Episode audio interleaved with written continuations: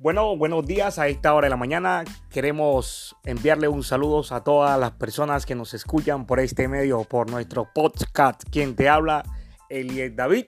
Hoy vengo a darte cinco estrategias de cómo vencer el miedo. Si existe una fuerza que te mantendrá anclada a la mediocridad, es el miedo. Cuando miras atrás puedes ver una lista casi infinita de oportunidades que dejaste pasar, situaciones que no enfrentaste y bendiciones que perdiste a causa del miedo. Muchas veces el hecho de estar detrás de un blog y un podcast crea una falsa imagen de celebridad y puede que sin quererlo das una impresión de que todo en tu mundo es perfecto. La realidad es que no es así. La verdad es que igual que tú, igual que yo, todos sentimos miedo.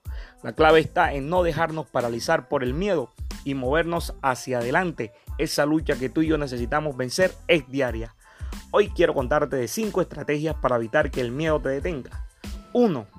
Desarrolla intencionalmente un círculo íntimo positivo.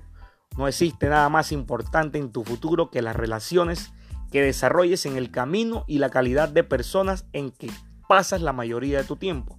En 5 años verás que serás el resultado del promedio de tu círculo íntimo. Obvio, personas negativas siempre tratarán de alejarte de tu sueño ellas tratarán de que te unas a su grupo negativo, chismoso y venenoso. Por supuesto que muchos de ellos quieren que tú tengas éxito, siempre y cuando sea menor que el de ellos. Te haces la pregunta, ¿qué pasa si sí sí? ¿Qué pasa si sí sí funciona? Preguntarte la posibilidad del éxito siempre ayuda a energizarte a dar el paso. Seamos claros, la vida es dura, nada garantiza tu éxito. Es más, existe una mayor posibilidad de fracasar que de tener éxito. Ahora bien, si enfocas tu mente en la posibilidad de la victoria, comenzarás un proceso importantísimo de visualización. Este proceso de visualización te dará la fuerza y convicción para dar el paso y para darlo correctamente. 3. Te haces la pregunta, ¿qué pasa si no? Algo importante que hay que entender del miedo es que es un sentimiento natural diseñado para preservar nuestra supervivencia. Óigase bien, el miedo es un sentimiento natural diseñado para preservar nuestra supervivencia. Uno de los aspectos positivos del miedo es que nos ayuda a pensar y planificar para maximizar las posibilidades del éxito. Siempre me ha ayudado, demasiado diría yo, y quiero que hoy ustedes lo tengan en cuenta. Siempre me ha ayudado mucho también hacerme la pregunta, ¿qué pasa si no tengo éxito? La mayoría de las veces me he dado cuenta que en el peor escenario no es tan malo.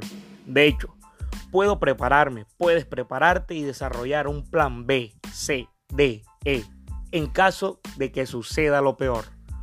Cuarto, pienso constantemente en mis sueños y metas. ¿Te pasa eso? Bueno, el miedo es un sentimiento negativo de algo que no ha pasado.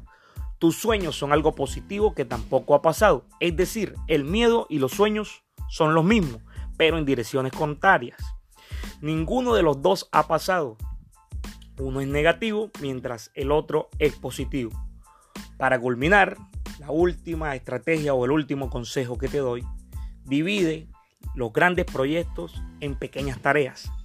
Este es uno de los consejos más prácticos que te puedo dar. La clave del éxito en cualquier emprendimiento depende de algo muy sencillo. Romper la inercia, dar el primer paso. El problema está que cuando vamos a un proyecto o a una empresa que la vemos de frente de nosotros, nos intimidamos. Nuestro objetivo inicial no es completar todo el proyecto o emprendimiento. Nuestro objetivo es dar el primer paso y luego otro y luego otro y así sucesivamente. Vamos paso por paso. La mejor manera de lograr romper esa inercia y movernos hacia adelante es dividir los proyectos en pequeñas tareas. Tareas tan pequeñas que al hacerlas sea sumamente sencillo.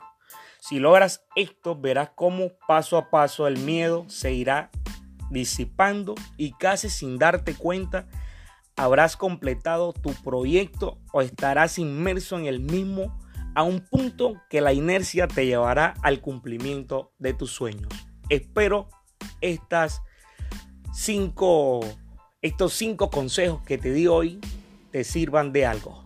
Con esto me despido.